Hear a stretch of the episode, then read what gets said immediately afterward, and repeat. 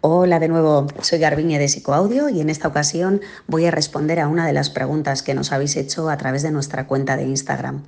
Y si la que estoy triste soy yo, ¿me escondo o les explico a mis hijos por qué me ven llorar y cómo me siento? Bueno, pues la respuesta que os doy es clara, sin duda contarlo y me explico. Muchas veces infravaloramos la capacidad e incluso la necesidad que tienen nuestros hijos de saber cómo me siento y especialmente en aquellos momentos en que no son emociones positivas. Generalmente nos confundimos y no somos conscientes de que están mucho más preparados de lo que creemos para entender lo que nos ocurre. Además, no nos damos cuenta de que compartiendo con ellos lo que nos pasa y cómo nos sentimos, lejos de hacerles más daño o más frágiles, les enseñamos a poner nombre y a expresar mejor sus propias emociones.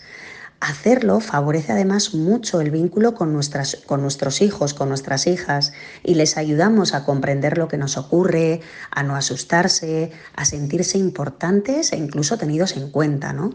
Les enseñamos, haciéndoles de modelo, que las emociones son naturales y que expresarlas pueden ayudarnos a sentirnos mejor. Si les contamos cómo nos sentimos, sin necesidad de entrar tampoco en muchos detalles, favorecemos también el que ellos o ellas nos cuenten en otro momento lo que les ocurre, cómo se sienten, porque de alguna manera sabrán que nosotros también lo hacemos con ellos o con ellas. Como veis, pues son muchas y muy importantes las razones por las que no tiene sentido escondernos, ni falsear o hacer como que no pasa nada, porque precisamente los niños y los adolescentes son expertos a la hora de captar cómo nos sentimos, de interpretar nuestros gestos y si nos escondemos, lo que hacemos muchas veces es aumentar la ansiedad y la incertidumbre se les dispara. Pueden pensar además que no les tenemos en cuenta, que no son importantes, cuando realmente lo que queremos en esas ocasiones es protegerles, aunque igual lo hacemos de forma errónea.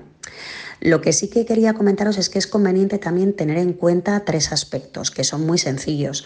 Uno sería intentar añadir, si es posible, el matiz de que poco a poco me voy a sentir mejor, lo que comúnmente entendemos como ver la luz, ¿no? Al final del túnel.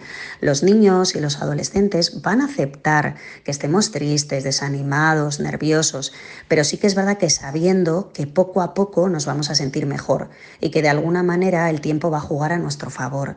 A veces simplemente en la conversación que tenemos podemos añadir algo así como, pues mira, estoy triste, necesito llorar, pero sé que poco a poco voy a estar mejor. Un segundo aspecto eh, sería añadir alguna razón general por la que me siento así, sin necesidad, como hemos dicho al principio, de entrar en detalles. Obviamente aquí sí que es verdad que igual hay información que no queremos o que no debemos compartir, pero sí que podemos intentar en lo posible asociar lo que nos ocurre con cómo me siento. Entonces, si me preguntan algo así como, ¿pero qué te pasa? ¿Por qué lloras? O igual no me han preguntado nada, pero simplemente me han visto llorar, les contesto, les cuento sin angustia y con naturalidad, algo así como, pues mira, estoy triste porque he tenido un problema en el trabajo, o porque me he enfadado con Natalia, mi amiga, o porque me estoy acordando de la abuela, que no sé, igual ha fallecido hace unos meses, por ejemplo, ¿no?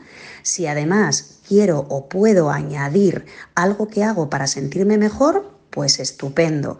Entonces, en esa conversación puedo añadir también algo como, mira, por eso sabes lo que voy a hacer, me voy a dar un paseo, o voy a pegar una ducha, o voy a llamar a la tía, porque eso me ayuda a sentirme mejor.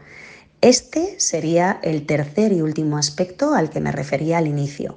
¿Qué puedo hacer para poco a poco sentirme mejor? Con todo esto, y ya veis que eso es así como unos consejos cortitos, lo que quiero es animaros a no esconderos cuando sintáis mal, a vivirlo con naturalidad, a compartirlo con quienes queremos, porque esto siempre va a ser un buen aprendizaje para nuestros hijos e hijas. Así que desde aquí os mando un abrazo y seguiremos respondiendo a vuestras preguntas a través de nuestra cuenta.